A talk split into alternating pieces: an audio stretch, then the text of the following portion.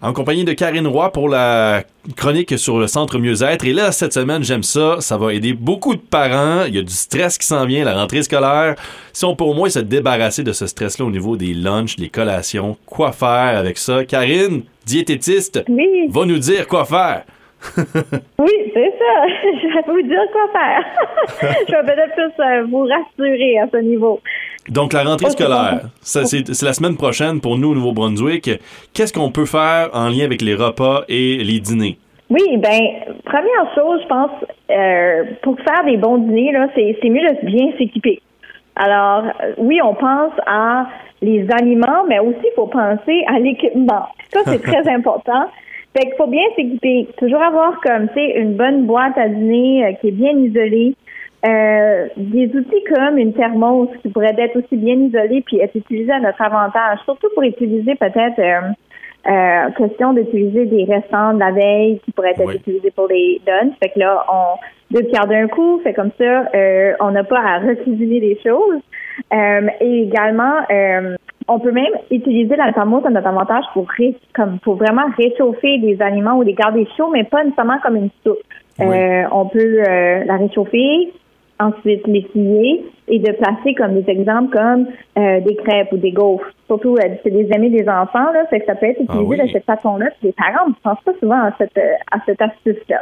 Un wrap poulet chaud avec une crêpe, peut-être. Mettre ça ben Ouais. C'est une bonne idée, ça, c'est vrai? Ben oui! Fait que, puis même aussi utiliser des, comme des boîtes bento, c'est bien, bien en vogue, là, ces temps-ci. Il y a plusieurs sortes de boîtes qu'on peut acheter à l'épicerie euh, qui euh, nous permet de placer plusieurs aliments qui sont séparés. Euh, puis les enfants, ils aiment bien ça, des boîtes comme ça, parce que c'est comme il y a plein de petites choses qui peuvent aller picorer dedans, là, puis s'amuser un peu. Fait que souvent, c'est des bien-aimés des enfants, surtout les tout petits. Et le plaisir pour manger. Hein? Le plaisir pour manger, c'est toujours important. Oui, exactement. exactement. Fait c'est souvent des, des gagnants pour les enfants pour qu'ils mangent leur lunch. Hein, pour pas que le lunch revienne à la maison complet et un enfant affamé. C'est jamais plaisant. Euh, pour les tout petits, par contre, euh, bien s'équiper, ça veut aussi dire s'assurer que l'enfant est capable d'utiliser les équipements, qui est capable de les ouvrir. Il va sauver beaucoup de temps de cette façon-là parce qu'ils n'ont pas beaucoup de temps pour manger. Ici, attendre pour une aide, pour ouvrir la thermos, etc., ça peut être long. Ouais. La deuxième chose, c'est d'impliquer les enfants à euh, utiliser leur, euh, leur boîte à lunch ou peut-être leur boîte bento, puis d'assembler des repas qui suivent le guide alimentaire canadien. Fait que s'assurer qu'il y a les trois groupes alimentaires, mmh. euh, puis ça peut les aider à se pratiquer à utiliser ce modèle-là également pour le reste de leur vie. Alors, de penser à peut-être, ça peut être aussi simple que euh, pour les grains entiers, d'utiliser euh, des, euh, des craquelins grains entiers. Ensuite, on peut utiliser des crudités ou des fruits pour la, la partie des fruits et légumes. ça peut être des cubes de fromage pour la partie protéines. Puis, c'est aussi simple que ça. On n'a pas ben besoin de se compliquer la vie. Puis en les impliquant, ça nous aide aussi à savoir ce qu'ils aiment. Exactement. ça nous aide. Ça nous aide ça pour nous plus aide tard. On les prépare aussi. Fait que ça nous aide pour plus tard. Ils vont faire leur propre lunch éventuellement. Là. Exactement. Le plus vite qu'on les implique, le plus fin, le plus vite qu'ils font leur propre lunch. Alors ça, ça va bien. Là, j'entends des parents. Ben il y a peut-être des parents qui vont pleurer un peu, là, qui vont se dire, ah non, il grandit trop vite. Non, non, non, je veux pas, je veux pas. Mais moi, je pense que c'est une bonne chose de les laisser un petit peu apprendre à faire leur lunch, puis savoir qu'ils peuvent eux-mêmes regrouper les groupes alimentaires justement qui ont besoin dans un bon lunch équilibré. Absolument. Puis comme ça, je trouve que ça les inclut euh, aussi à vouloir les faire par eux-mêmes, mais aussi comme en choisissant ce qu'ils veulent manger, ben comme ça, on, on s'assure qu'ils vont aimer leur lunch une fois euh, qu'ils arrivent à l'école. Mm-hmm. euh, puis la troisième chose, c'est peut-être de miser sur les fibres alimentaires. Quand ça vient aux collations, puis des collations qu'on achète en magasin, souvent, ils sont pauvres en fibres.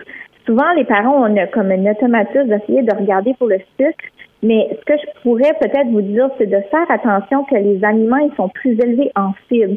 Habituellement, les aliments qui sont plus élevés en fibres sont automatiquement plus faibles en sucre. Les fibres ont un rôle de remplir, euh, de, de, se sentir plein dans l'estomac. Fait pour des petits, euh, des petits enfants qui s'en vont à l'école, apprendre, c'est très, très important. Fait de miser sur les fibres, euh, c'est beaucoup plus positif également. C'est un message qui est plus positif pour les enfants aussi. Euh, fait que quand on choisit des banques granola ou des choses comme ça à l'épicerie, de regarder pour les fibres puis de miser pour des fibres qui sont euh, euh, au-dessus du 15% de la valeur quotidienne. J'aime beaucoup ça. Ça, ça va, être ça va faire des repas bien équilibrés, diversifiés aussi à travers les, les jours. Puis j'imagine que pour faire tout ça, c'est aussi une bonne préparation. C'est d'être préparé avec des repas peut-être durant la fin de semaine ou quelques jours auparavant, se préparer pour la, la semaine au complet. Là.